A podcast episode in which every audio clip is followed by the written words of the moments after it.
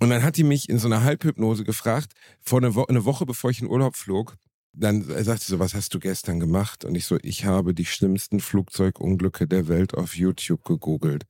Und dann sieht man, wie sie so, sie hatte so einen, so einen Stein, der über meinem Kopf schwenkte. Was bist du denn für ein dummes Arschloch? sagte ich.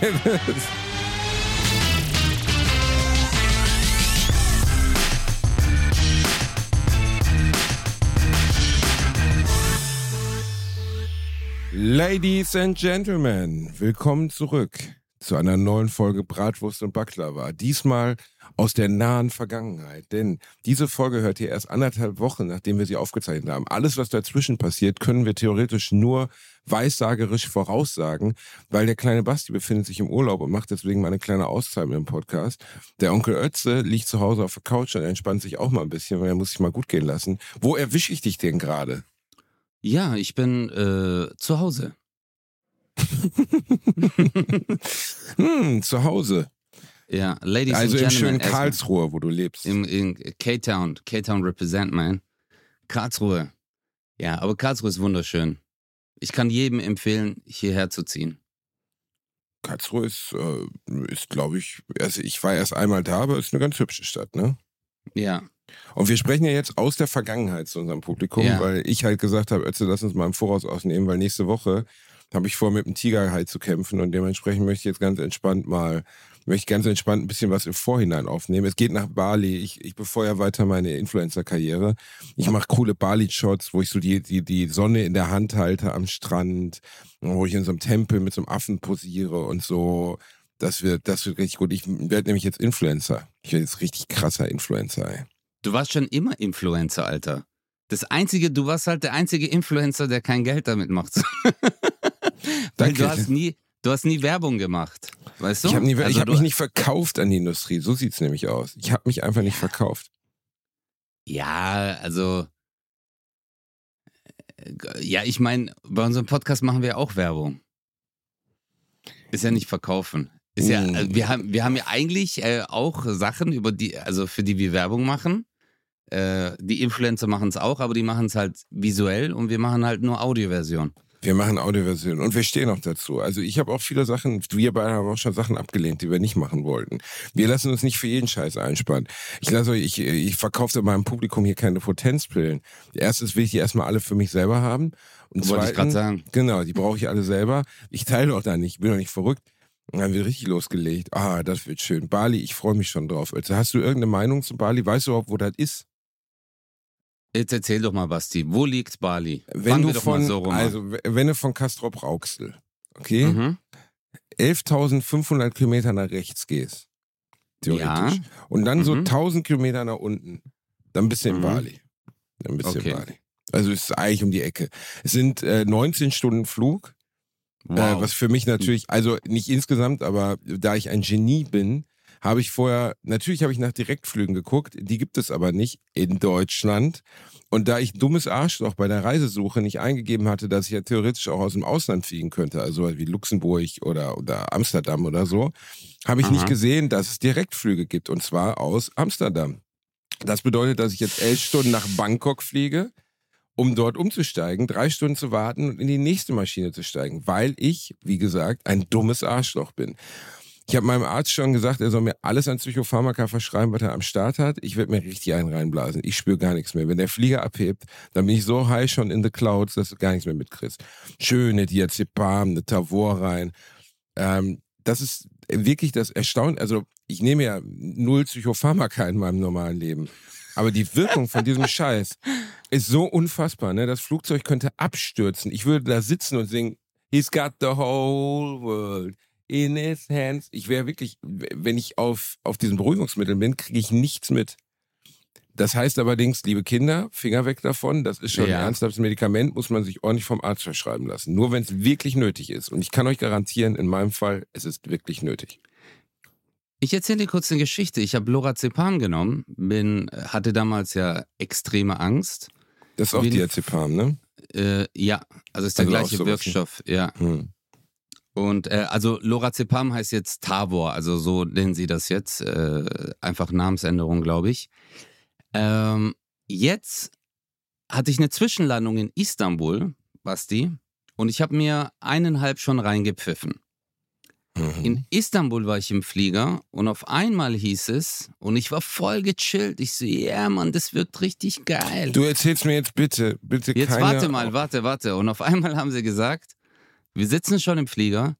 Sehr geehrte Passagiere, ähm, wir müssen Sie jetzt bitten, ohne Panik das Flugzeug zu verlassen, weil es gibt hier einen äh, Koffer, den wir näher untersuchen müssen. Also letztendlich war es, auf einmal hat dann einer gesagt, hey, äh, Bombe wahrscheinlich. Morok. Da war Stimmung im, im ne? Morok. Lorazepam-Wirkung war weg. das war einfach weg. Da war Es bekämpft mit. ja auch nur die Flugangst, aber nicht die Bombenangst. Für die Ja, Bombenangst gibt's ey. andere, da gibt's Bomberzepam für. Alter, das ist richtig, das ist Explosionszepam dann, glaub mir. hey, ich, wir sind ausgestiegen, wir wurden komplett nochmal alle gecheckt, Alter. Äh, ich glaube, es war, äh, die haben zwar gesagt, Koffer, den wir näher untersuchen müssen, aber ich glaube, es war halt Mhm. eine, irgendeine Drohung im Raum, weil die haben uns komplett Schuhe, Socken, jeden einzelnen haben die so gründlich kontrolliert, alles. Also wir haben die Koffer nochmal ausgepackt, die haben jedes Kleidungsstück gecheckt. Also es war richtig hart. Wir sind dann Stunden später äh, zurückgeflogen. Ich mir währenddessen nochmal eine reingepfiffen. Es hat einfach gar nichts gebracht. Gar nichts. Ich von Istanbul nach Stuttgart mit Todesangst, Alter.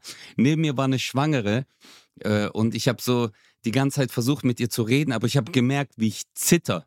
Ich so, was geht? Wie lange bist du schon schwanger? Ich hatte so Schiss.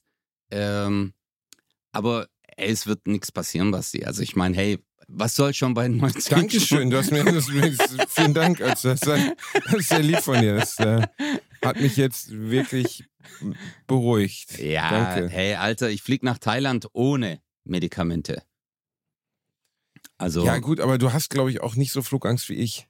Also, weißt du, bei mir geht's ja ohne nicht. Also, es geht einfach ja, ja, ohne äh, nicht. du, also Angst kann man auch nicht vergleichen. Also, man, ich könnte jetzt auch sagen, so, ja, weißt du, ich hab's ja bekämpft. Ja, aber das, du kann, man kann das nicht vergleichen. Die Wahrnehmung eines Menschen oder auch seine Emotionen, die Ängste, die er verspürt in dem Moment, du kannst es nicht mit dir, ja, ich habe selber äh, das und das, bringt nichts. Du kannst einfach, äh, ist ja auch, es ist ja eine Phobie. Und das ist ja der Unterschied zwischen einer Angst und einer Phobie. Du hast ja eigentlich keine Flugangst, du hast eine Phobie. Es ist eine unberechtigte Völlig. Angst äh, und du Genau. kannst sie nicht kontrollieren. Also es ist wie Genau. wenn jemand äh, Arachnophobie hat, äh, äh, also Angst vor panische Spinnen. Angst vor Spinnen oder vor Mäusen, gibt es ja auch noch Ängste. Es ist, man sagt dann immer so, hey Alter, spinnst du? In Deutschland gibt es keine giftigen Spinnen, aber das kannst du den Menschen nicht erklären. Die kriegen Panik, die rennen raus, die werden ohnmächtig. Und äh, so ist bei dir mit Flugangst. Also, Ja, also äh, oh- oh- ohnmächtig mich, aber ich habe, glaube ich, das auch schon mal erzählt. Einmal, ich weiß nicht mehr genau, auf welchem Flug das war. Es kann sein, Rückflug Kuba, als jetzt ja für ein TV-Projekt in Kuba war. Habe ich im Hinflug meine Tabletten genommen und lief super. Ich habe nichts gemerkt, mir ging's richtig gut. Wir hatten sogar ein paar Turbulenzen. Ich saß da, hab Godzilla geguckt, der übrigens scheiße war.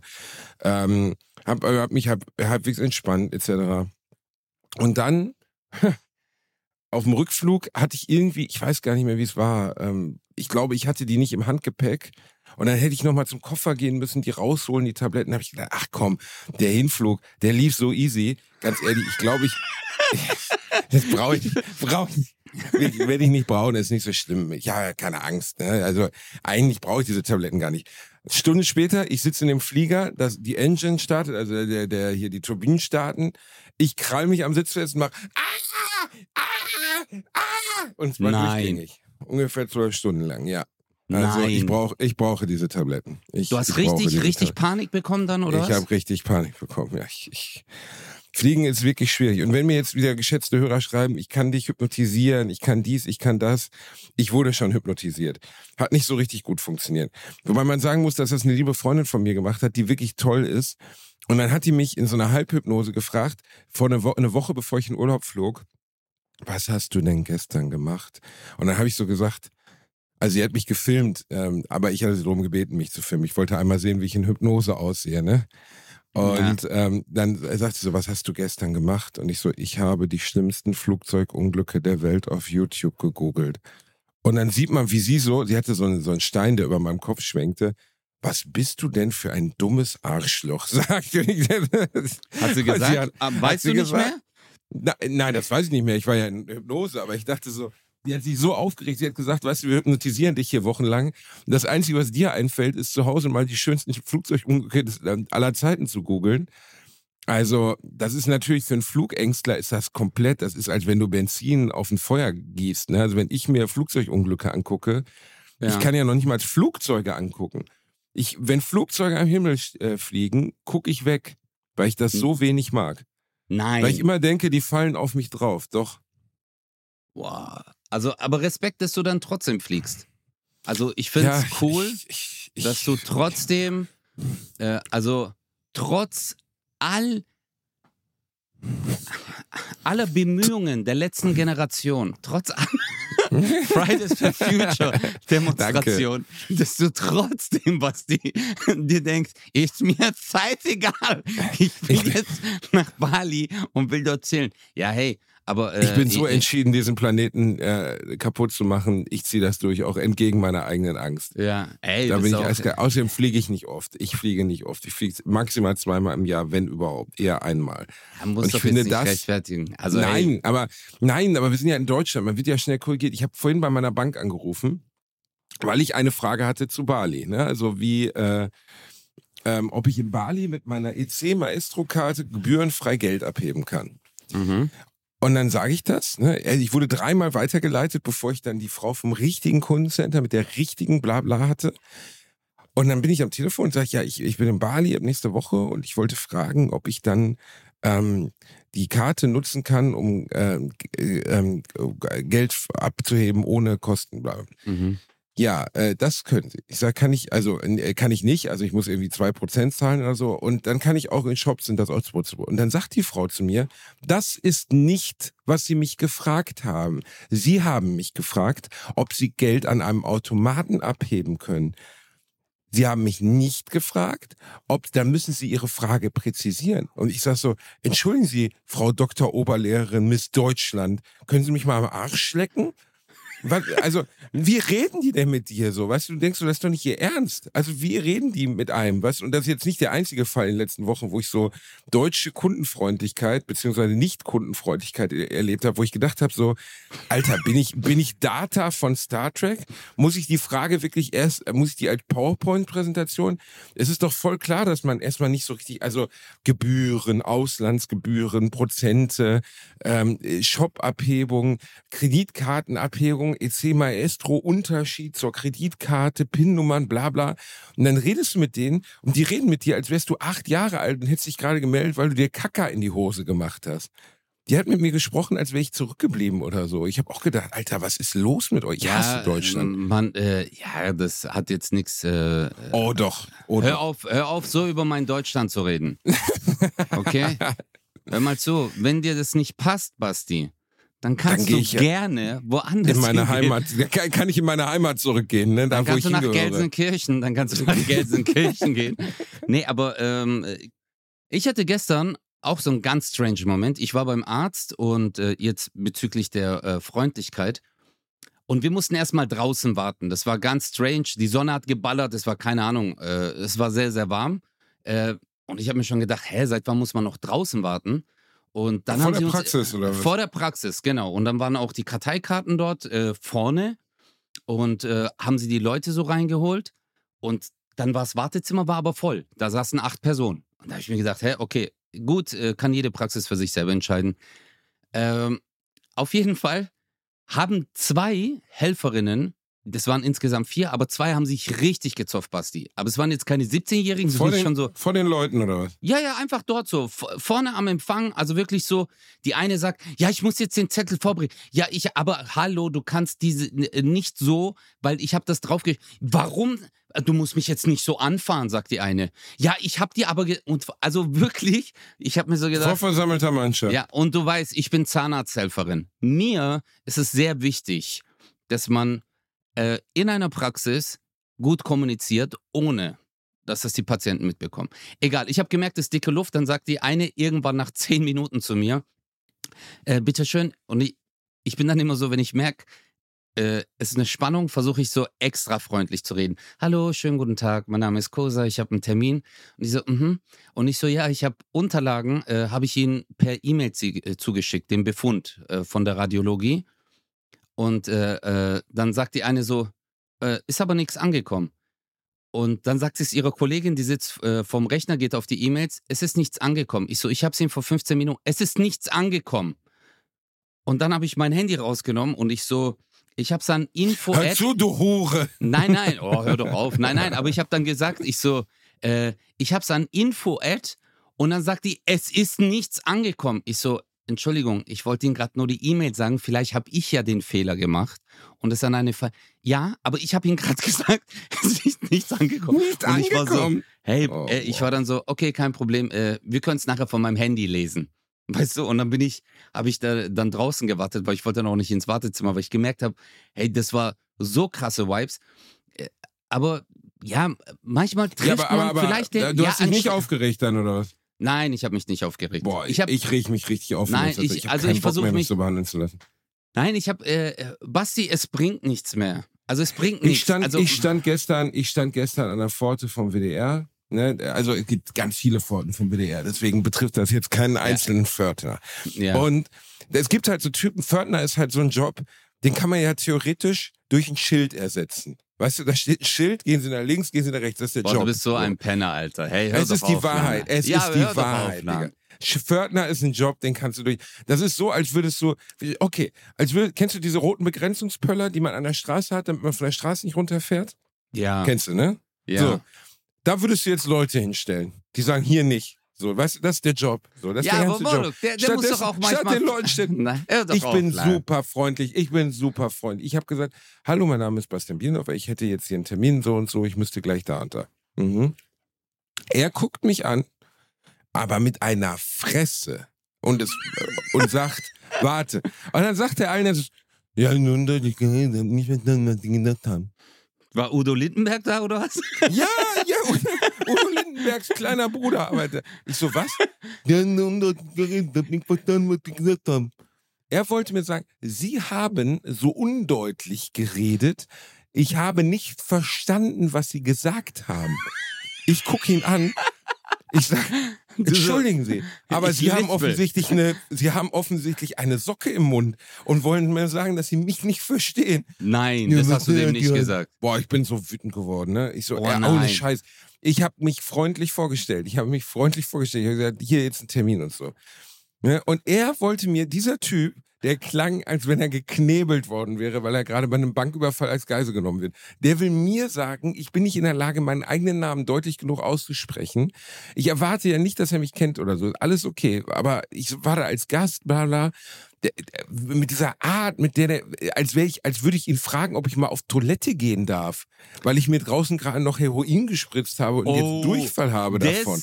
Das, das äh, erstmal, erstmal ganz, also ich muss jetzt erstmal sagen, Basti, es tut mir so leid für dich. Wie, also, warum kann der WDR, wenn Bastian Bielendorfer kommt, warum kann der nicht einfach zwei Tage vorher eine Rundmail an alle Mitarbeiter rausschicken, auf dem steht, Bastian Bielendorfer wird uns übermorgen besuchen. Und dass überall deine Bilder aufgehängt werden, wo man sagt, wir bitten Sie, die kommenden Tage damit zu verbringen, die Videos von Bastian Bielendorfer auf YouTube anzugucken, sodass Sie ihn auch auf einen gewissen Gag ansprechen können, wenn er kommt, sodass er wirklich weiß, wow, alle lieben mich. Hey, Morok, vielleicht Aber hat der ich, einfach... erwarte, ja, ja, ja, ich erwarte auch, dass die Mitarbeiter so ein kleines Krippenspiel machen, wo meine Geburt nachgespielt wird. Also wenn ich in das WDR-Gebäude reinkomme, dann wird, wird meine Geburt im Jahr 1984 wie beim Jesuskind. Dann müssen die alle zusammen, jeder muss sich zusammenstellen. Dann wird der Text gelernt. Einer gibt meine Mutter, einer gibt meinen Vater, den Arzt und ich werde dann als Kind auch noch dargestellt. Das ist mir schon wichtig. Bro. Eine gewisse Gastfreundlichkeit muss ja wohl möglich sein. Wei- weißt du, was der geilste Moment gewesen wäre? Der geilste Moment, wo ich mich totgelacht hätte, wenn er gesagt hat, und du so, äh, wie bitte? Und der so, ja, so kommen sich die Leute vor, wenn du sprichst. oh mein Kosa, da, merk, da merkt man einfach, dass du im Inneren bist du Das- immer noch ein Pförtner. Verstehst du? Du Ja, bist ich einfach ein hätte- Pförtner-Typ. Du Ich wärst ein hätte- super Pförtner. Ey, Alter, Pförtner, Also ein Freund von mir hat äh, in der Tiefgarage gearbeitet. Ja. Bester Job of the world. Wir haben den so oft besucht. Grüße, äh, Grüße gehen raus. Der beschissenste Job, oder? Was? Ey. De, äh, hey, für den war das ein Paradiesjob. Der hat im Stuttgarter Zentrum gearbeitet. Der war, glaube ich, für zwei oder drei Tiefgaragen zuständig. Der hat immer sein, äh, damals äh, sein Laptop mitgenommen, hat dort Filme geguckt. Damals war es ja so, ähm, ich glaube, es war vor 15 Jahren, ähm, dass man noch so äh, Filme auf CDs gebrannt hat und so. Der hatte Filme dabei, hat sich seine Filme angeguckt dort. Den hat gar nichts gejuckt. Manchmal hat der dort drei, vier Stunden rumgesessen, es war einfach gar nichts los. Dann hat einer das gedrückt. Das meinte ich mit menschlicher Begrenzungsfall, verstehst du? Ja, aber Das hey, meinte Bro. ich mit, theoretisch kannst du auch ein Schild dahinstellen. Ah nee, äh, es ging ja darum, äh, zum Beispiel, wenn einer, wenn die Karte nicht funktioniert hat. Wenn er gesagt hat, hey, ähm, ich, ich habe jetzt meine Karte reingeschoben, Ja, aber da ist ein Fehler. Aber das ist mir jetzt auch dreimal, also, okay, hatte ich auch letztens, Parkhaus. Da saß so ein Typ, der sah aus, als wenn sie ihn mit Bitumen, als wenn sie ihn mit Heißklebepistole an diesem Sitz festge... Kennst du das? Wenn Leute so alt und fett sind, dass sie aussehen, als wenn sie aus diesem Stuhl einfach noch nie aufgestanden wären. oh nein, der kam was, hör links und rechts. Der, Der kam links und rechts, der kam links und rechts, kam der aus diesem Stuhl raus. Okay. Nicht, weil er dick war, sondern weil er einfach, er sah einfach raus wie eine Kröte, der Mann, okay? Sesshaft, er war sesshaft. Er war, er war sesshaft, okay? Und er hatte, er hatte so einen verschludderten Bart, er hatte Eibrötchenreste in seinem Bart und sie hatten ihm, damit die Kommunikation komplett gestört ist, anstatt irgendeine Art von Gegensprechanlage, so drei kleine Löcher ins Panzerglas gemacht. Ich meine, Oh ja, mit wie, ja, viel ja. An, mit wie viel Anliegen kann man denn zu ihm kommen? Also, ich gehe ja da nicht hin und sage, entschuldigen Sie, ich habe hier so eine Fissur an meinem Arschloch, die würde ich mir gerne mal anschauen lassen. Sind Sie zufällig Gastroenterologe? Die Wahrscheinlichkeiten, wie viele Wahrscheinlichkeiten kann es geben, die dieser Fürth? Also, erstens, ich habe meinen Schlüssel verloren. Aber deswegen Zweitens, hat er drei meine Löcher Karte dort, verloren. Bruder. Dass er halt endoskopisch an deinem Arschloch rumschrauben kann. Genau, genau, da kann er seine Endoskope durchschieben. Nein, aber verstehst du, die Menge an Aufgaben, die ich von ihm verlangen kann, sind ja gleich null. Ich habe meine Mhm. Karte verloren, die Karte funktioniert nicht.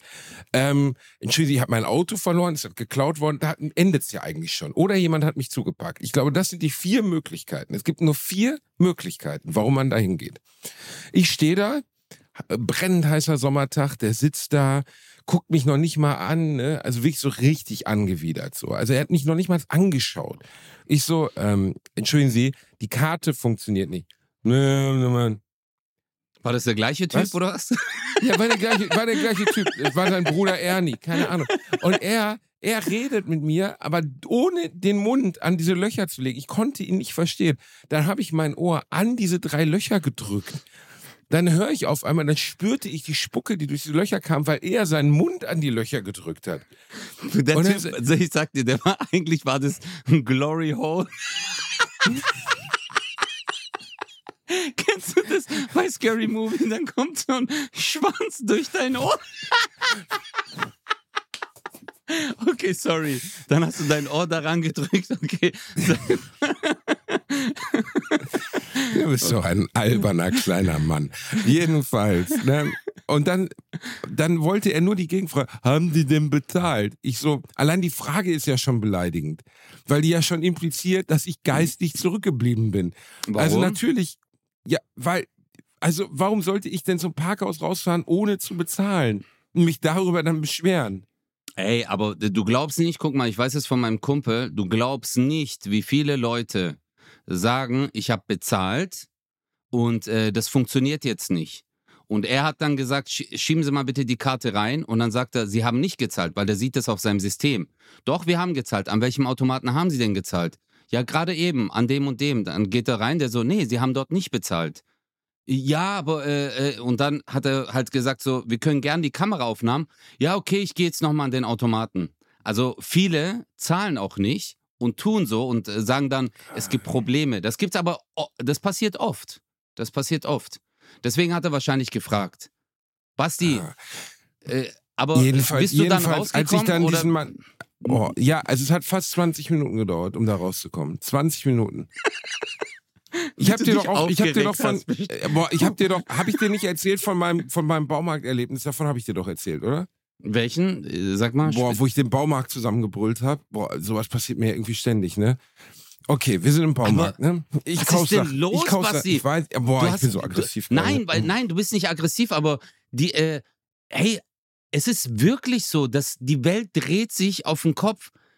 Ey, Basti, du erlebst das, was ich vor zwei Jahren alles erlebt habe. So, du wirst gerade von aggressiven Menschen, äh, unfähigen Menschen angezogen und regst dich auf. Krass, okay, erzähl weiter. Boah, ich finde das richtig geil gerade. Okay, wir sind im Super, äh, wir sind im Baumarkt. Ich kaufe Sachen im Baumarkt, okay? Mhm. Äh, junge Kassiererin, ich hatte, glaube ich, drei, also waren ungefähr Artikel für 230 Euro. Ich addiere solche Sachen in meinem Kopf. Also während ich kaufe, addiere ich im Kopf, damit ich einen Ah, Überblick stimmt. habe, wie viel ich ausgebe. Ne? Ja, ja, erzähl, erzähl, ja, ja. Ich glaube, du Okay, hattest erzählt. und Aber erzähl weiter, ja. Habe ich, hab ich die Story schon erzählt? Okay, sie scannt und sagt so 282 Euro. Ich gucke auf die Rechnung, ich sehe sofort, kann nicht sein. Sehe, okay, sie hat, die, hat ja. eine Lampe, die wir gekauft haben, doppelt gescannt. Habe ich erzählt, ne? Ja, ja, ja, das hast du erzählt. doppelt gescannt, ne? Und dann hat, äh, Alter, es hat, also, habe ich es im Podcast erzählt oder dir privat? Äh, ich glaube, du hast im Podcast erzählt. Aber jetzt hast du Boah, sowieso schon ja. 70 Prozent der Geschichte erzählt. Egal, nein, jedenfalls, ne? Ich, Ich meine, Kakapo hast du auch nicht, 40 Mal erzählt. Ist nicht, genau, ist am Ende egal. Ist nicht, ist nicht, hör zu, du hast die, guck mal, du hast die Lampe doppelt. Ah, muss ich meine Chefin holen? Du stehst da schon, hinter dir 20 Leute, denkst so, ja, genau. nee, komm, hör zu, ich, weißt du was, ist egal. Ne? Also komm, ist egal jetzt. Ich, ich will hier nicht den ganzen Verkehr aufhalten, ist nicht so schlimm, vielleicht kann ich ja die Tage mal klären. Nein, und meine Chefin Chefin kommt. Ja, das müssen wir Ihnen auszahlen.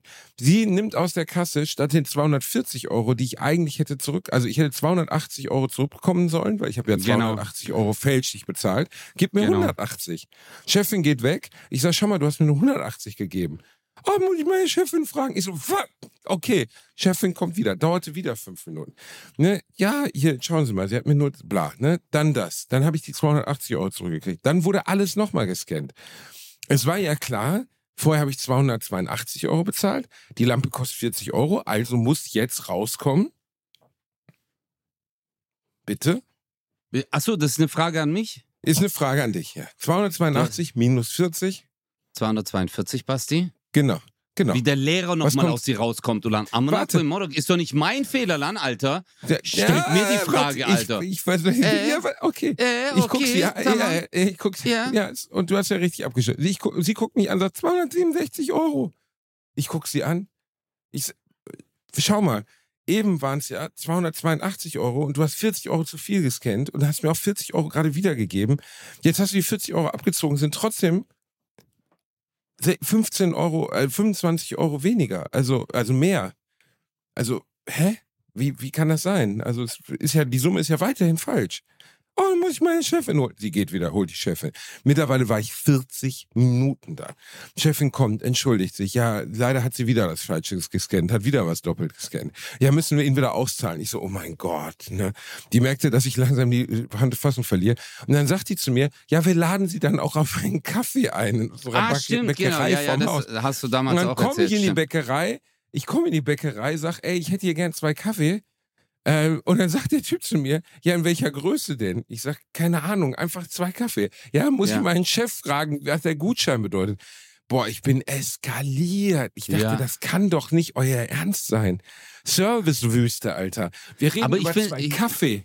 Ich find's mega, wirklich, Basti, dass du jetzt einfach die komplette Story, obwohl ich dir Nochmal. siebenmal gesagt habe, du hast es, du Ist hast es egal. komplett mit Detail nochmal erzählt, Alter. Alle Details. Alle unsere Zuhörer, ärgert. die haben sich-. Alle haben sich gedacht so, ah, ich habe ein Déjà-vu. Nee, er hat es einfach schon mal erzählt. Ja, Özcan hat es ja gerade auch nochmal gesagt. Okay, er, er zieht es einfach durch. Boah, er hört nicht auf. Aber man merkt, die, äh, äh, also diese Wut, die du in dir hast, Oh, die kriegst du nicht mehr los. Nee, ich, ich, ich habe einen richtigen Knoten im Bauch, ne? ich Aber bin wirklich, ich bin, ich bin wirklich sauer auf den deutschen Kundenservice. Ich bin einfach sauer. Aber du hast doch Die selber mal Deutschen in der sind Gastronomie. unfreundlich, Ötze. Ja, und ich war der netteste Kellner ever. Die Leute sind nur gekommen, weil ich so nett war. Wegen dir, ich habe auch mal fünfe gerade sein lassen. Ja, mein Chef hat gesagt, ich war ein beschissener Kellner, also handwerklich. Ich war eine Katastrophe. Ich habe alles fallen lassen. Ich habe mich ziemlich häufig selber am Gratisbier bedient. Ich war eine Katastrophe, aber ich war der netteste Kellner, den sie je hatten. Und viele Leute haben gesagt, ich möchte nur von dem jungen Mann bedient werden. Weil ich nett war. Weil Wow. das auch nicht schwer ist, nett zu sein. Ja, es ist Ja. nicht schwer, nett zu sein. Ja, das stimmt. nett zu sein stimmt. ist immer eine, Ent äh, es ist immer eine Entscheidung, nett zu sein. ja. Die Frau am Telefon von der, von der Bank, die hätte ja jede Möglichkeit gehabt, einfach ihre Fresse zu halten und mir jetzt nicht zu sagen, dass meine Frage nicht präzise war. Weil sie mich ja nicht darüber belehren muss. Ich habe ja nicht, ich habe ja nicht auf Klingonisch gefragt. Ich habe auch nichts total Dummes gefragt. Ich habe halt nur eigen, also Abhebung am EC-Automaten und Abhebung oder beziehungsweise Abbuchung in Geschäften miteinander vertauscht in meiner Frage. Also es war jetzt Ja. wirklich nicht, boah, ich könnte schon wieder Aber ich glaube, ähm, ja, also ich glaube, es hängt damit zusammen, dass die Menschen ähm, vielleicht nicht gut ausgebildet sind im Punkto äh, Kundenservice. Also es gibt ja wirklich, es gibt ja äh, Schulungen bezüglich Beschwerdemanagement, äh, die man ähm, seinen Mitarbeitern anbietet. Und und die dann auch zu diesen Schulungen gehen müssen. Äh, Es ist ja, weißt du, wenn sich jemand Ist das beschwert nicht auch über gesunder Menschenverstand teilweise? Nein, ist es nicht. Ist es nicht. Also ich glaube, ähm, also ich will die Leute überhaupt nicht. Verzeihung, sorry, ich muss ganz kurz. Entschuldigung, ich hatte gerade ähm, einen Hustenanfall. Glory Hole Husten, immer. Also wenn ich aufwache ohne Glory Hole, ich, ich kann so also wenn mein Tag nicht mit dem Glory Hole, mein Nachbar freut sich immer. Nein, ähm, wir haben das ja auch gemacht und ich glaube, äh, guck mal, ich, ich will überhaupt nicht die gemacht? Leute, äh, auch so was? Schulungen, ja, auch so Schulungen, Beschwerdemanagement und ähm, äh, es ist auch nervig, wenn du selber mal Beschwerdemanagement gemacht hast und das kennst und du dann auch jemanden hast auf der Gegenseite, der dir halt auch mit solchen Sätzen kommt, dann wirst du auch wütend. Äh, Nur stelle ich mir halt auch äh, äh, äh, auf jeden Fall, hey, also ich gebe dir vollkommen recht, das war nicht okay von der Frau. Also in der, in der Bank, äh, bei dieser Hotline war es auf gar keinen Fall in Ordnung. Dass sie dann sagt, sie haben mich aber spezifisch, ich glaube, der Ton macht die Musik.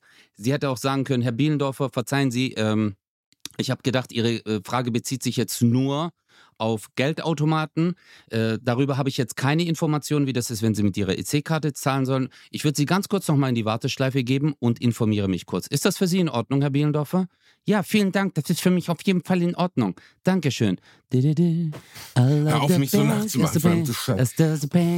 So, Herr Bielendorfer, ich bin Oder- wieder hier. Also ich habe jetzt Rücksprache mit meinem Kollegen gehalten und äh, auch hier müssen Sie leider eine Gebühr auf Bali, da wir keine Kooperation mit Bali haben, 2% zahlen. Es gibt Ja. aber alternativ noch die Möglichkeit, dass Sie bei uns eine Kreditkarte, die wir Ihnen auch kurzfristig zusenden könnten, abschließen könnten. Mit der können Sie kostenlos Geld abheben und auch kostenlos zahlen. Soll ich äh, kurz die Vorteile dieser Kreditkarte noch für Sie benennen, die wir dann gleich buchen könnten, Herr Bielendorfer? Und ich würde, bam, würde ich dir gleich eine Kreditkarte mit 80 Euro Gebühr. Sie zahlen nur 80 Euro Gebühr. Aber hey, Bro, es ist, aber du hast recht. Also ich glaube, es ist wirklich wichtig, ähm, dass man, wenn man merkt, aber es ist ja auch, äh, Kannst du den Die Satz mal Sache zu Ende bringen? Ist ja ganz schrecklich. Wenn man merkt, dass man auch, also was wolltest ja, du das jetzt ist ja auch die sagen? Sache des Chefs. Weißt du, dass er, Was ist die Sache des Ähm, Chefs? Dass er, das sind doch gesichtslose Callcenter. Das ist ja nicht, ja, Mitarbeiterschule, das ist irgendein Callcenter, in das du geschaltet wirst. Ich erwarte auch nicht, dass die mir, also, dass die mir verbal den Pimmel küssen.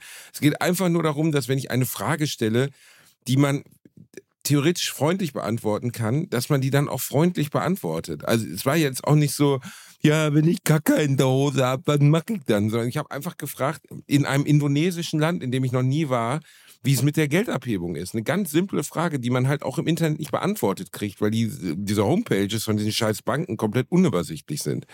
Ja, Das aber das so hängt ja auch damit Also- zusammen, dass, das hängt ja auch damit zusammen, dass sich Kooperationen mit gewissen Ländern immer wieder ändern. Ich kriege auch manchmal Nachrichten von meiner Bank, dass das heißt zum Beispiel, wir möchten Sie über die neuesten Informationen, äh, äh, wir möchten Ihnen die neuesten Stand der Dinge berichten und Sie können in dem und dem Land jetzt auch kostenlos Geld abheben.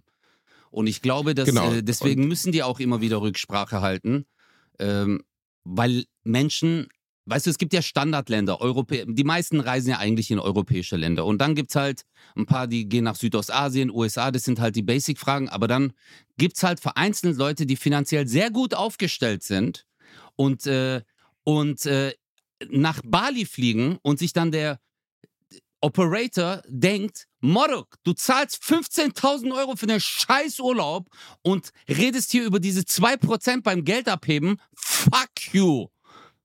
Verstehst? Und das ist, glaube ich, die Sache. ja, aber es macht schon viel aus. Weißt du, wo es den äh, schlechtesten Kundenservice überhaupt gibt in Deutschland? Also wo du wirklich, oh, aber wo äh, jeder, nenn nicht die warte, Firma. rate mal.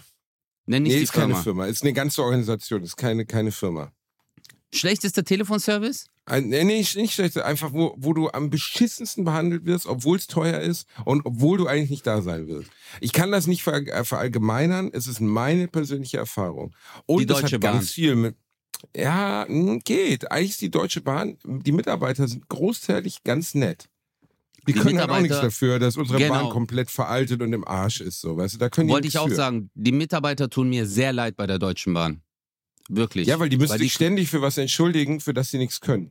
Genau, die können weil der dafür, dass der Lokführer. Zug zu spät kommt. Genau, der Lokführer denkt sich ja nicht so, hey Leute, sollen wir heute 40 Minuten später starten? Und das Team so, ja Mann, ja, sollen wir die mal richtig abfahren? Ja Mann, Alter, komm, 40 Minuten, komm. Jetzt sag, mach du noch mal Durchsage, eine Stunde. Guck mal, die, schwi die, die schwitzen schon. Komm, lass Klimaanlage ausmachen. Komm, lass Klimaanlage ausmachen. ja, mach Klima Das- aus, Motto. Macht Wagen 3 Klima an, aber Wagen 4 aus. So dass die sich denken, die gehen, dann gehen alle Wagen 3, dann machen wir dort auch aus, aber dort wieder an. Ey, das ist eine Und gute dann sagen wir durch. Bord, dann sagen wir durch Bordbistro. Bordbistro. Bordbistro ist leider nicht mehr viel zu essen da. Und wenn sie dann da sind, gibt's gar nichts mehr. Dann machen wir das Bordbistro schon vorher zugemacht. Boah, da Oh habe ich mich ey, letztens das aber ist- auch extrem. Okay, ich habe mich aufgeregt, aber ich habe es nicht. Äh, ich habe mich nicht geäußert dazu, ähm, weil ich bin nach Köln gefahren. Ich hatte voll Hunger. Ich habe nicht mal gefrühstückt und dann habe ich mir gedacht, Scheiß drauf, ich esse im Zug. Und dann habe ich oben am Gleis halt vier, fünf Minuten gewartet, anstatt mir unten noch irgendwas Kleines zu essen zu holen. Und dann komme ich in den Zug rein. Und kennst du das, wenn Bordbistro komplett geschlossen ist und die neben, Mhm. also draußen auf den, äh, äh, ähm, am Tisch sitzen und nur so einen kleinen Korb haben mit den Snacks, so Snickers, Oh, Erdnüsse Korb, und dann noch äh, warme Wichserkorb. Getränke. Die so, tut mir leid, äh, die Kühlanlage ist kaputt. Ich so, nein. Und dann bei der Rückfahrt genau das Gleiche. Hey, aber gut, die können nichts dafür. Aber was ist jetzt der schlechteste Telefonservice? Nee, oder es ist nicht Kundenservice. Telefonservice, Kundenservice. Ja, Kundenservice, das klingt jetzt auch ein bisschen seltsam. Krankenhaus. Krankenhaus definitiv. Du bist eh schon angegriffen. Du bist krank. Verstehst du, dir geht's nicht gut. Im Zweifelsfall bist du schwerst krank. Trotzdem sind, also da können aber besonders, besonders das Pflegepersonal kann da nichts für. Ähm, die haben unglaublich beschissene Arbeitszeiten. Die, die müssen teilweise Aufgaben erfüllen, für die sie nicht geschult sind oder die einfach, also wo du denkst, das, das kann man keinem zumuten, so lange am Stück zu arbeiten. Aber ich habe im Krankenhaus Situationen erlebt, also wenn es besonders wenn es um sozialen Umgang geht mit erkrankten Patienten, ich war fassungslos. Also zum Beispiel jemand aus meinem engsten Familienkreis ist mal schwerst erkrankt, also tödlich, also am Ende dann halt, das war jetzt nicht meine Mutter, dass meine Mutter verstorben ist, wissen ja viele, aber aus meinem erweiterten Familienkreis. Und wir stehen da und der hatte nur ein bisschen Rückenschmerzen, okay? Und er hatte halt sich verhoben, äh, Schmerzen gehabt. Und dann kommt eine junge Ärztin rein. Wir hatten Stunden, also wirklich Stunden gewartet und sagt, naja, Sie wissen, es ist Blutkrebs im Endstadium, wir können da leider nichts mehr machen, aber wir tun das Beste, Ihnen die nächsten Wochen einfach zu machen und geht wieder raus. Und die komplette Familie, alle am Heulen, völlig fassungslos. Ich renn hinterher, ich sage, Entschuldigung, ist das jetzt Ihr Ernst? Das war jetzt die Diagnose gerade? Also Sie haben gerade jemandem gesagt, dass er sterben wird, so? Das, das ist die Art, wie Sie das präsentieren? Wie hat noch keiner mit Ihnen gesprochen? Ich sage so, nein. Da hatte einfach, hat, hatten die nicht auf ihren Zettel geschrieben, dass sie ihm, diesem Menschen, der, der dann daran sterben wird, die Diagnose noch nicht mal mitgeteilt hatten. Und das war nicht das einzige Mal, dass ich sowas erlebt habe, wo ich wirklich da so stand und sagte, wie unempathisch, kalt und scheiße kann man denn mit Menschen umgehen? Das gilt nicht für alle Krankenhäuser, das gilt nicht für alle, äh, ganz sicher nicht für alle Ärzte. Aber was auf jeden Fall ganz besonders bei der Ausbildung von Ärzten komplett nicht beachtet wird, weißt du, wir gucken immer auf die Abiturnote. Ja, hat 1,1, kann Medizin studieren. Oh, müsste Medizin studieren. Arzt zu sein ist zur einen Hälfte Menschen heilen zu können und ihnen helfen zu können. Auf der anderen Hälfte ist es aber mit Menschen umgehen zu können. Das ist mindestens genauso wichtig. Und du hast ganz viele völlig unempathische Menschen in Medizinberufen, nicht auf der Pflegerseite, aber auf der Arztseite ganz oft, die kein Mitgefühl empfinden und auch kein, kein weißt du, also die, die nicht in der Lage Ja, sind, ja, ja, zum Beispiel eine. Diagnose rüberzubringen. Zum Beispiel. Die Frau, der tat es dann noch nicht mal leid. Die sagte, ja, mein Kollege Mhm. hat das wohl vergessen. Ich sage so, ist das Ihr Ernst jetzt? Haben Sie eine Vorstellung, was für eine Auswirkung das für uns alle hat? Sie können doch dem Mann das so nicht sagen. Das geht doch so nicht. Ich bin. ja, gut, aber äh, Ja, also schreckliche Situation, äh, brauchen wir gar nicht diskutieren. In keinster Weise. Absolut ein No-Go. Ähm, vor allem für die Person, die krank ist oder krank war in dem Fall. Ich weiß es nicht, ist, äh, ist sie inzwischen verstorben. Tut Ja. mir wirklich leid. Ähm, absolut schrecklich. Ich, ich glaube, ähm, ja, ich glaube, für die Ärzte ist es auch nicht einfach. Also ich habe ähm, ich habe das auch gemerkt aus eigener Erfahrung, wenn man dem Patienten sagt, dass man nichts mehr für ihn machen kann. Du hast vollkommen recht. Also es ist natürlich wissen die auch, was äh, in einem Menschen dann passiert, psychologisch. Also äh, in was für ein Loch der dann fällt und wie das alle drumherum. Also als meinem Daddy gesagt wurde, ich saß ja daneben äh, oder sie hat es mir gesagt. Mein Vater hat es jetzt zum Teil verstanden zu 80 Prozent, 70 Prozent, was sie da gesagt hat. Und ähm, aber ich glaube, ich glaube, äh, die Distanz, die sie selbst wahren müssen, um sich selbst zu schützen, müssen sie halt einhalten, Basti. das ist auch Weil ich- okay. Das ist total okay. Ja, das äh, verstehe ich äh, auch, weil das aber, ist Tagesgeschäft Äh, in die. diesem Einzelfall, in diesem Einzelfall gebe ich dir vollkommen recht. Ich habe ich hab das ja auch mitbekommen, wie das auf so einer Station läuft. Also es ist wirklich ein Hardcore-Job. Bei, Im Krankenhaus meines Vaters, also äh, in dem er gelegen ist, äh, gelegen war, äh, war es ein sehr, sehr freundliches, herzliches Team. Die haben sich unglaublich um uns gekümmert und auch um die anderen Patienten. Und ähm, aber ich habe auch gesehen, was für eine harte Leistung die jeden Tag erbracht haben, Basti. Die sind gerannt, Digga, von einer Ecke zur anderen. Die Ärztin, ich habe es ja, äh, manchmal stand ich draußen, äh, weil mein Vater hat dann gepennt und ich war dann im Flur. Ich bin dann auf und ab gelaufen, äh, weil ich wollte dann auch nicht runtergehen. Und da habe ich gemerkt, wie die Ärztin wirklich, die kam rein, dann kam die eine Helferin oder die Krankenschwester, hat gemeint, ja, sie müssen jetzt noch auf C4. Ja, ist, äh, und dann die andere kommt auf einmal, die so, ja, sie müssen jetzt sofort hier rein, hier ist ein Notfall. Dann ist die da hingerannt, dann kam die nach 15 Minuten raus und ich war schon so, hä, was geht da ab? Natürlich gehst du da auch nicht hin und guckst dann so wie ein Gaffer. Aber dann kam sie wieder zurück, komplett durcheinander. Dann die eine so, Frau Doktor, Sie müssen noch in dieses Zimmer. Ach so, ja, okay, dann ist sie dahin. Bruder, es waren so 20 Minuten, 30 Minuten. Aber das war so ein Stress nur vom Zuschauen. Ich weiß. Und Und, ich deswegen glaube, muss man das auch sehr akzentuieren, was ich eben gesagt habe, dass die überarbeitet sind, dass die Bedingungen, ich rede ja sogar in meiner. Show über die Bedingungen für Pflegepersonal. Das ist Und kein, Ärzte. Und das ist ein Ärzte, System, äh, das ist ein systematisches Problem. Kein Pro, also systematisch im Sinne des Systems, das dahinter steckt. Das ist kein Problem dieser individuellen Ärztin. Dass die überarbeitet war, dass die keinen Überblick mehr hatte, ob dieser Mann bereits seine Diagnose erfahren hat oder nicht. Das nehme ich der persönlich als Mensch gar nicht übel. Das, Ja. Da kann sie nichts für. Aber das System ist nun mal so ausgelegt mit, der, mit den Zeiten, die sie haben oder den sehr begrenzten Zeiten, die sie pro Patient haben. Plus, und das glaube ich wirklich, das ist ein riesiges Problem und in Deutschland besonders, soweit ich weiß, gibt es keine psychosozialen Schulungen für Ärzte. Es gibt keine, ähm, kei- also äh, Notfallseelsorger etc. Menschen müssen ja psychosoziale Schulungen machen, wie man Menschen solche Sachen rüberbringt. Und ich Mhm. glaube, das ist im medizinischen, und vielleicht äh, liege ich komplett falsch, ähm, und natürlich ist die Nachricht, sie werden sterben, egal was auch immer du vorher irgendwo studiert oder gelernt oder beigebracht bekommen hast, wird immer ein Hammer sein und immer Ja. schrecklich sein. Und du kannst auch niemanden über das Loch, das dann folgt, hinweghelfen. Du kannst nicht ändern, wenn du jemandem sagen musst, dass er vielleicht nicht mehr lange leben wird. Das wird immer schrecklich sein. Aber natürlich ist es ein massiver Unterschied, ob dir jemand das sagt, von dem du das Gefühl hast, er empfindet so etwas wie Empathie für dich und nimmt sich dann auch mal die fünf Minuten extra Zeit oder eben nicht. Und ähm, ich habe dir das mal erzählt im, im Psychologiestudium. Wir hatten Übungen, wo jeder von uns sagen sollte in einer, so einer gefakten Therapiestunde, warum wir Therapeuten werden wollen. Also warum wir Menschen als Psychotherapeuten beistehen wollen.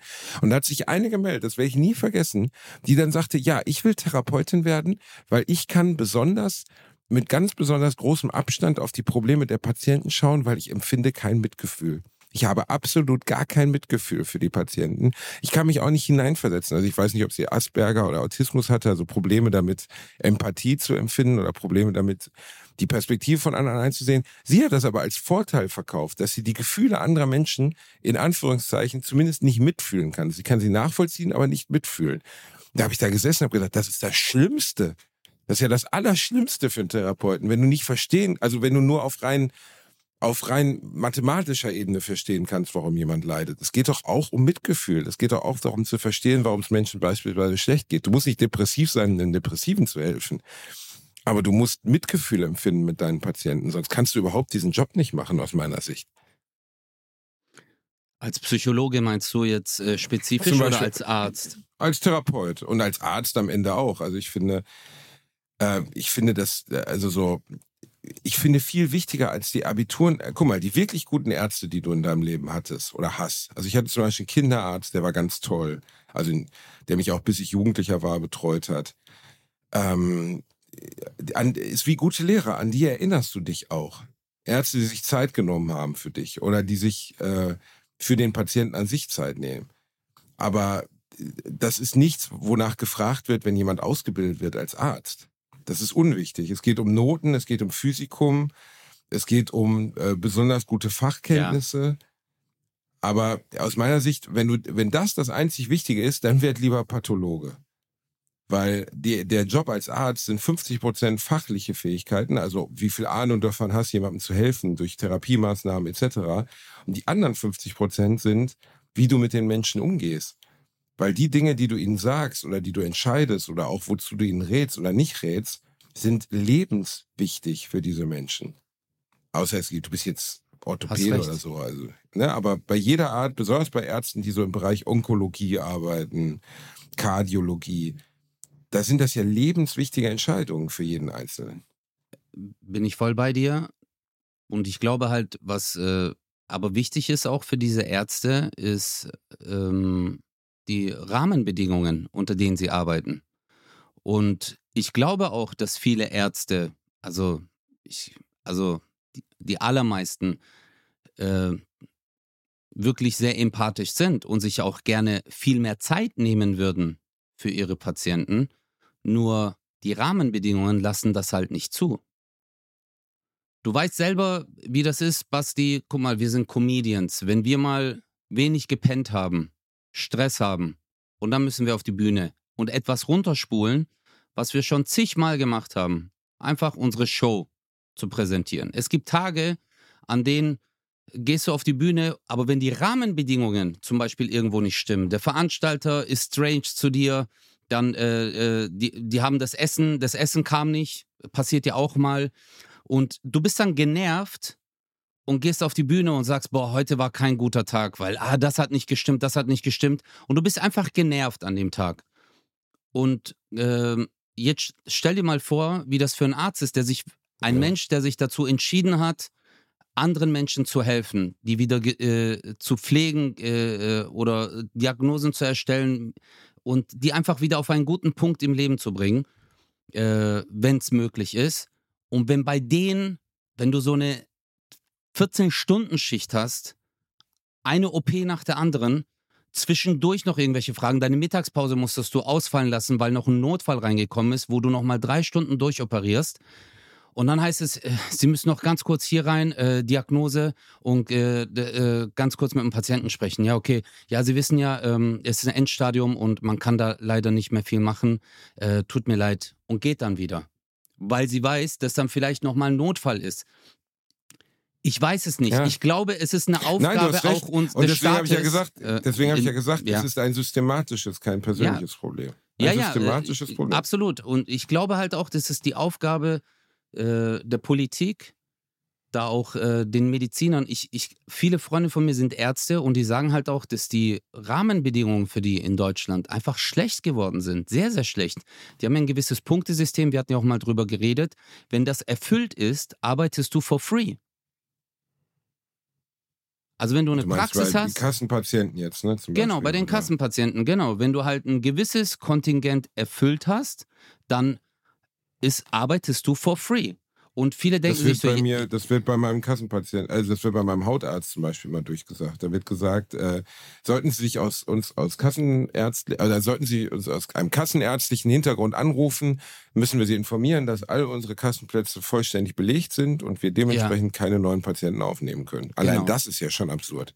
Ja, und ich habe zum Beispiel hier in Karlsruhe extreme Probleme gehabt, ähm, einen Hausarzt zu finden und dann auch später einen Orthopäden zu finden, irgendeinen Termin zu bekommen, weil die dann halt auch immer sagen, sind Sie schon Patient bei uns? Nein, es tut mir leid, wir haben keine Plätze mehr frei. Ich habe es am Anfang gar nicht verstanden. Ich habe nur gedacht, hä, ich habe doch selber äh, mal in der Praxis gearbeitet. Es gibt immer einen Platz frei. Aber als ich dann gemerkt habe, dass es damit zusammenhängt, dass sie dann halt gar kein Geld mehr verdienen. Ich verstehe das, also ich kann es jetzt auch irgendwie nachvollziehen und finde das eigentlich ein Skandal. Weil wie kann das sein, dass ähm, aufgrund, also ich meine, er erfüllt ja eine Arbeit. Er, er arbeitet ja, er macht, du gehst hin, er behandelt dich und dann heißt es, ja gut, du hast ja schon äh, in diesem Jahr 3000 Leute behandelt, 3001, da verdienst du nichts mehr. Das Und ist dann machen- absurd, oder? Ja, ja, und dann machen die ihre Praxis zu, dann gehen die halt in Urlaub. Oder sagen, äh, unsere Praxis ist jetzt über die, über die Ferien geschlossen. Eigentlich hätten die da durchgearbeitet. Weißt du, oder weitergearbeitet. Und so hat mir das ein Freund erzählt, der selber Arzt ist. Ich glaube, ich habe das, ich hoffe, ich habe es richtig wiedergegeben. Aber ja, ich also war mit mit, diesen begrenzten Kassenplätzen pro Praxis, das habe ich auch mitbekommen. Es gibt natürlich auch privatärztliche Praxen, die nur Privatpatienten nehmen oder nur Selbstzahler. Das ist ja noch krasser. Aber es gibt ganz viele äh, Spezialarztpraxen. Also wirklich bei meinem Hausar Hautarzt wird es jedes Mal durchgesagt, wenn Sie Kassenpatient sind im weitesten Sinne und Sie waren bei uns, sind und bei uns noch nicht im Register, können Sie direkt auflegen, weil wir werden Sie sowieso nicht behandeln. Krass. Das ist echt heftig. Das ist echt heftig. Und dann kann ich äh, klar rechtfertigt das jetzt nicht, wenn man unempathisch ist in so einer Situation. Und du hast 100% recht. Ich, äh, wir hatten ja auch mal das Thema Lehrer. Ähm, dass es gute Lehrer gibt und schlechte Lehrer. Und das ist auch bei Ärzten. Ich meine, Zahnarzt ist ja zu 99 Prozent ein handwerklicher Beruf. Klar hast du dann diesen 1 Prozent, wo du ein bisschen empathisch sein musst, wenn jemand Angst hat. Und dann gibt es ja diese tollen Ärzte. Ähm, wie heißt äh, der, ähm, der eine Film, wo der Arzt sich so eine Clownsnase aufsetzt? Äh, der Patch dann, Adams. genau, genau. Äh, Das war ja ein sensationeller Film. Wo du, wo du gemerkt Ja. hast, so, er, wie er den Kids geholfen hat in dieser Zeit, wie er sie ähm, zum Lachen gebracht hat. Aber Genau, die Realität ist ja, eine der Film andere. geht ja, der Ja. geht ja um einen Arzt, der in der, glaube ich, Kinderonkologie arbeitet und der halt sagt, heilen bedeutet oder über Lachen heilt man leichter. Ne? Ja, Und der Kinder ja. der Film ist sehr, sehr kitschig, aber die Realität existiert ja wirklich. Also Patch Adams ist eine real existierende Figur, der lebt auch noch. Ich habe letztens noch was über den gelesen. Praktiziert, glaube ich, nicht mehr jetzt als Arzt, aber egal. Und der hat halt in einer Zeit, in Mitte der 70er, Anfang der 80er, als halt Medizin wirklich wie ein Handwerksberuf war, weißt du, wo der Patient als Mensch scheißegal war, gesagt, mir ist aber super wichtig, dass die Patienten sich wohlfühlen. Erst recht Kinder Mhm. sich wohlfühlen. Und ich finde aber, dass das mehr in den Fokus rücken muss. Also die guten oder die Ärzte, wo ich wieder hingehe, sind die, wo ich mich ernst genommen fühle. Und Ja. besonders, ich finde, man kann es auch, also natürlich muss ein Zahnarzt auch einfühlsam sein.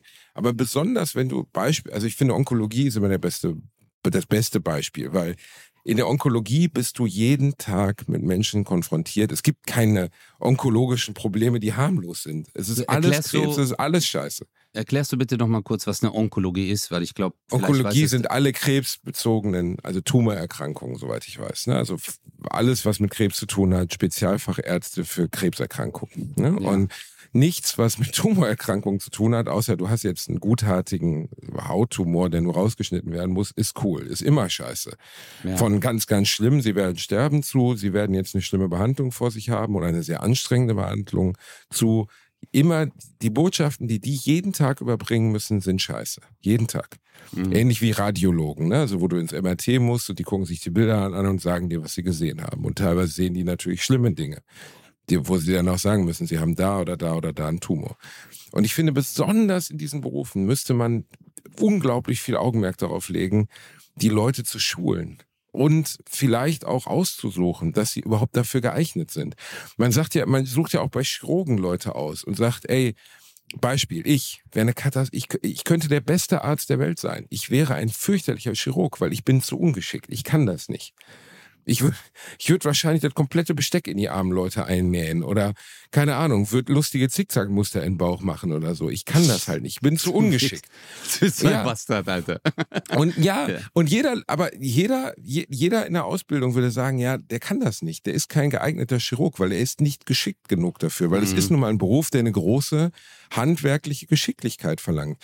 Warum ist, wird nicht das Gleiche in Bezug auf emotionale Geschicklichkeit von Menschen verlangt, wenn es jetzt zum Beispiel um halt diese Berufe geht, in denen man Menschen schwere Botschaften überbringen muss? Ich verstehe es einfach nicht.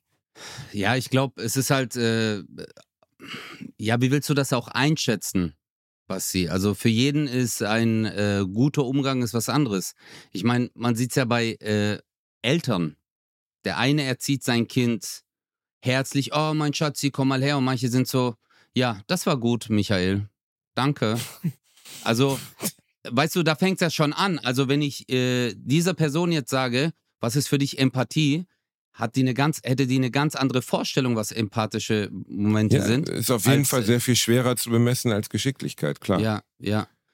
Ähm, aber es, ja, man kann es, ja, es ist, es ist nicht einfach, es ist kein einfaches Thema. Ich kann nur aus eigener Erfahrung sagen, jetzt auf, auf die Erfahrung, die ich bei meinem Daddy gemacht habe, ähm, dass wir wirklich ähm, zwar in der Notaufnahme, weil er ist ja aus der Türkei gekommen und als wir, äh, da hat es wirklich sehr, sehr lang gedauert, die ganzen Diagnosen zu erstellen und äh, auch die ganzen Untersuchungen, bis wir dann drangekommen sind. Aber äh, ich habe gemerkt, die waren wirklich, also auch bei den ersten Ultraschalluntersuchungen und so, die Ärztin, die da vor Ort war und auch später ein anderer Arzt, die haben sich so herzlich um uns gekümmert. Und es war so, wie ich es mir, ich hätte es mir besser nicht vorstellen können. Also. Das ist toll. Äh, klar, es gab halt auch Momente, wo ich mir gedacht habe, so, boah, so wie du sagst, ja, aber seid doch, äh, ja, hättet ihr euch doch ein bisschen mehr Zeit genommen, uns das so, äh, diese eine, diesen einen Moment, ja, vielleicht aber dann habe ich gedacht, nee, wie hätte es denn jetzt besser machen sollen? Wie hätte ich es denn gemacht? Wie hätte ich es denn gemacht, wenn ich das jeden Tag und das muss ich auch vorstellen, Morok, jeden Tag hast du mindestens einmal so einen Moment. Jeden Tag. Klar. Was macht es mit dir selber? Und es sind ja auch nur Menschen. Ärzte sind ja auch nur Menschen und die haben auch Gefühle und vielleicht bauen die so eine Mauer auf über die Jahre hinweg was glaubst du, wie schlimm das ist, wenn du rausgehst und sagst, es tut mir leid, aber ihr Bruder ist gerade verstorben, ihr Vater ist verstorben, dein Freund ist gerade verstorben. Und das machst du einmal, zweimal, fünfmal, zehnmal, aber irgendwann baust du eine Mauer auf. Und ich glaube auch, dass viele Ärzte, äh, als auch Polizisten, guck mal, bei Polizisten ist ja auch so, äh, wie werden die denn betreut? Die, es gibt ja auch Psychologen, die sich dann nach äh, schweren Vorfällen äh, um die Polizisten kümmern. Und genau, Notfallseelsorge. Ne? Genau. Und ähm, was glaubst du, was das mit denen macht? Das existiert, genau, das existiert bei. Deswegen ist auch, das habe ich letzte Woche bei Miki gehört, bevor wir das Thema abschließen. Ähm, die, äh, es wurde lange Zeit posttraumatische Belastungsstörung. Also Menschen aus Medizinberufen, die posttraumatische Belastungsstörungen haben, wurden nicht als Krankheit anerkannt. Das hat sich jetzt erst geändert. Das hat jemand, ich glaube, ein, ein Rettungswagenfahrer hat geklagt und hat gewonnen dass seine Erkrankung als posttraumatisch angesehen wird, weil das, was er gesehen hat in seinem Job, tote Kinder, verletzte Menschen, verbrannte Menschen, ähm, hat zu einer Depression geführt und die Krankenkasse ja. wollte die Behandlung oder hat zu einer schweren Depression geführt und die Krankenkasse wollte die Behandlung nicht übernehmen. Und Was? es musste erst ein Gerichtsurteil ergehen, ja, es musste erst ein Gerichtsurteil ergehen, dass das eine Berufskrankheit ist in diesem Fall. Weil ich meine, besonders in diesen Berufen, worüber wir jetzt sprachen, sei es jetzt in der Onkologie oder erst Rettungsdienst, was die sehen müssen für eine Scheiße teilweise, ist doch klar, dass die Leute Begleitung brauchen. Ist doch klar, dass die Unterstützung brauchen. Wie soll man das denn einfach so wegstecken? Das geht doch nicht. Ja. Ja, ja, klar, absolut. Also, ja. Äh, aber hart, dass die Krankenkasse nicht zahlen wollte. Ey, das finde ich so heftig, Alter. Du zahlst jeden Monat von deinem Lohn, jeden Monat zahlst du so viel Geld an die Krankenkasse. Und dann, ich meine, der Typ hat ja nicht gesagt so, hey, liebe Krankenkasse, könnt ihr mir bitte Geld geben, weil ich will Party machen gehen. Der sagt, hey, ich will einfach behandelt werden. Also es geht dir einfach Ja. nur, es geht dir um eine Behandlung, dass die gezahlt wird. Und dass das dann nicht gezahlt wird, das ist schon heftig. Das ist ein Skandal. Das finde ich nicht cool. Richtig. Und gut, Also dass es jetzt gemacht wird. Es würde mich auch mal interessieren, eure Erfahrung. Also vielleicht habt ihr aus dem Familienkreis etc. halt das Gefühl gehabt, dass ihr mal nicht so gut behandelt wurdet im Krankenhaus oder dass ihr nicht mehr so ernst genommen wurdet und vielleicht auch hören uns Ärzte, junge Ärzte etc., die uns mal berichten können, wie sich das anfühlt, so diesen Job zu machen und wie sehr sie sich überarbeitet fühlen, würde mich auch Ja. interessieren. Das Da wird können wir in einer der nächsten Folgen ja mal drüber sprechen. Schreibt mir doch an info.bastianbielendorfer.de. Ich würde mich freuen. Ich versuche das in Bali dann mal zu lesen und äh, vielleicht in der nächsten Folge nach dieser dann mal drüber zu sprechen, was so die Erfahrungen der Leute sind. Ja, das wäre, das würde mich auch sehr interessieren. Äh, als ich in der Bar gearbeitet habe damals, äh, noch eine kurze Story, da hatte ich einen Kollegen oder zwei Kollegen eigentlich, die waren Rettungssanitäter und Bro, die waren Vollgas unterwegs. Der, äh, das war eigentlich, der hat ununterbrochen gekifft, der war Dauerkiffer und äh, der hat auch, wenn die, manchmal sind die mit dem Krankenwagen einfach vorgefahren bei uns an der Bar mit Blaulicht sind reingekommen, haben sich noch Was? Sandwiches geholt. Ja, also Bruder, die haben, äh, der hat dann auch mal einmal zu mir gesagt so, ja, Özcan, es gibt so Geheimwege. Der hat mir mal einen Geheimweg gezeigt. Äh, hat dann gemeint so, hey, wenn du von äh, oben vom Killesberg runterfahren willst, dann gibt es noch einen Weg, den fahren wir dann immer mit dem Krankenwagen. Eigentlich ist es verboten, weil das ist so eine Gartenanlage, wo du dann halt durchfahren musst, aber den nehmen wir dann halt als Krankenwagen. Aber falls du mal, falls du mal eilig hast. hey, hey die, die Jungs waren so krass unterwegs, wo ich mir gedacht habe, aber die haben ihren Job 100% ernst genommen. Äh, Waren auch immer 100% da. Äh, es war halt aber Studentenzeit. Die haben das so nebenher gemacht als Rettungssanitäter. Ähm, aber es war schon heftig so. Mit, äh, mit Martinshorn und Blaulicht, die da manchmal einfach vorgefahren In sind. eine Bar vorgefahren, auch sehr geil. Das fand ich Ist ein, absoluter, ist ein absoluter Notfall. Ich bin stark unterhopft, ich bin Deutscher, ich brauche das jetzt. Geben Sie mir mal ein. ich wurde auf diesem Weg, wo ich äh, diese Bist Abkürzung... du den dann mal gefahren, oder? Ja, bin ich gefahren und jetzt halte ich fest, äh, das war während meiner Sportschulzeit. Ich habe unten in Feuerbach gewohnt und die Sportschule war oben beim MTV äh, in, am Killesberg. Und ich fahre rein, laute Musik, äh, Fiat Punto damals noch, Fenster offen und denke mir so, ja, geil, scheiß drauf, Alter. Ich fahre da jetzt runter und auf einmal, Basti, im Hintergrund, ah, das war, äh, ich habe doch diese Geschichte, wo ich über meine Hand erzähle, dass die vernarbt ist. Ja, ja. Ja, und das war circa drei Wochen danach. Meine Hand war verbunden, ich war aber trotzdem an der Sportschule und ich fahre jetzt genau diese Strecke runter. Und jetzt, Bro. und ich fahre und fahre und es dauert so circa zwei bis drei Minuten. Musik voll aufgedreht und auf einmal höre ich so im Hintergrund so irgendein Geräusch. So, ich gucke dann in den Rückspiegel, weil das ist ja so eine Garten, äh, so eine Gartengegend, wo es halt einen Berg runter geht. Und ich habe mich sehr auf die Straße konzentriert. Auf einmal sehe ich hinter mir Motto Blaulicht, Polizei. Oh. Aber der Typ ist mir wahrscheinlich schon so 500, 600 Meter hinterhergefahren mit Blaulicht. Ich halt volle Musik an. Irgendwann und ich konnte da halt nirgendwo halten. Weißt du, und dann bin ich einfach weiter runtergefahren. Der dreht durch, Alter. Das war ein Polizist, der war alleine. Der Hub macht. Irgendwann bin ich dann unten angekommen, da bei Feuerbach, hab so rechts rangezogen. Der steigt aus, voll aggressiv. Aber richtig. Wollen Sie mich eigentlich verarschen? Und ist voll durchgedreht. Und ich sag so zu ihm, ich so, ja, Entschuldigung, ich hab, ich hab hier, ich hab, äh, ich hab's nicht gehört, ich hab Musik laut. Ja, genau, deswegen soll man Musik nicht laut machen. Und ich voll durchgedreht. Dann habe ich gemeint, ich so, ja, okay, es tut mir wirklich leid. Ich habe einen Fehler begangen. Sie wissen, dass Sie nicht durchfahren dürfen. Ich so, ja, es tut mir wirklich leid. Ich habe einen Fehler gemacht. Ähm, äh, ich habe eine Strafe verdient. Jetzt äh, sagen Sie mir doch, hier ist mein Führerschein, Fahrzeugschein. Sagen Sie mir einfach, was ich zahlen soll und dann ist gut. Ja, so geht es nicht. Warum haben Sie denn die, äh, die Delle hier? Und ich hatte an meinem Auto an der Fahrerseite eine übelste Delle, weil ich Tiefgarage rausgefahren bin und voll gegen die Säule gekracht. Und dann ähm, habe ich gesagt, ja, es war ein Unfall. Was ist mit Ihrer Hand? Haben Sie das mit ihr? Ist es wegen Ihrer Hand?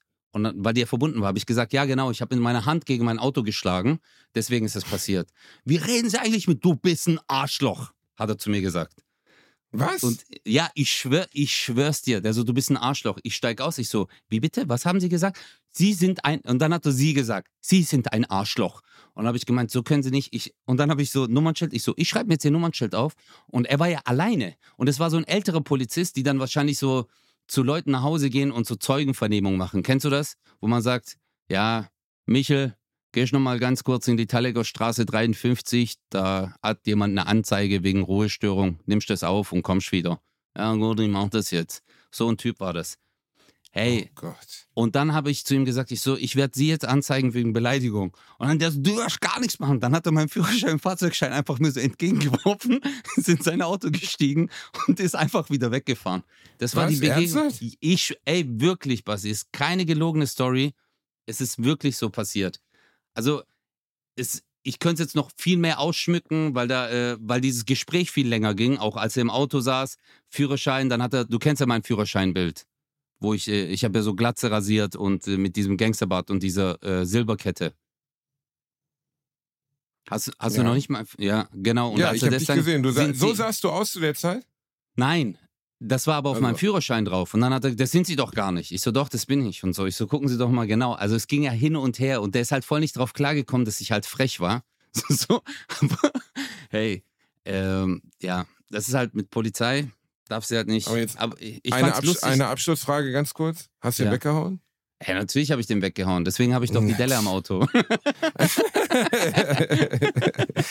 das war die neue Folge Bratwurst und Baklava. Wir grüßen Yes. euch aus der Vergangenheit. Wir haben euch lieb. Passt auf euch auf. Schreibt uns, wenn ihr äh, Feedback habt zu dem, was ich vorhin gefragt habe, ab info.bastianbielendorfer.de. Ich würde mich freuen. Und nächste Woche hören wir uns wieder. Wir haben euch lieb. Schönen Sommer, ihr kleinen Mäuse. Viel Spaß auf der Sommerrutsche. Genau, und Wasserrutsche. äh, Basti hat noch äh, eine neue E-Mail-Adresse influencer.bali.com. Also Oh, falls, yes. ihr, falls ihr äh, noch äh, irgendwelche Sachen an ihn senden wollt. Und für Werbeverträge auch influencer.bali.com. Ey, nicht, dass es Ba die ba Bali Basti. Man nennt mich Nee, auch warte, Bali es war ein. Witz. Nicht, dass es jetzt die E-Mail gibt, Alter, und ich kriege eine Anzeige, oder? Darf ich? Ich habe das jetzt frei erfunden. Selber es war frei erfunden. Tschüss.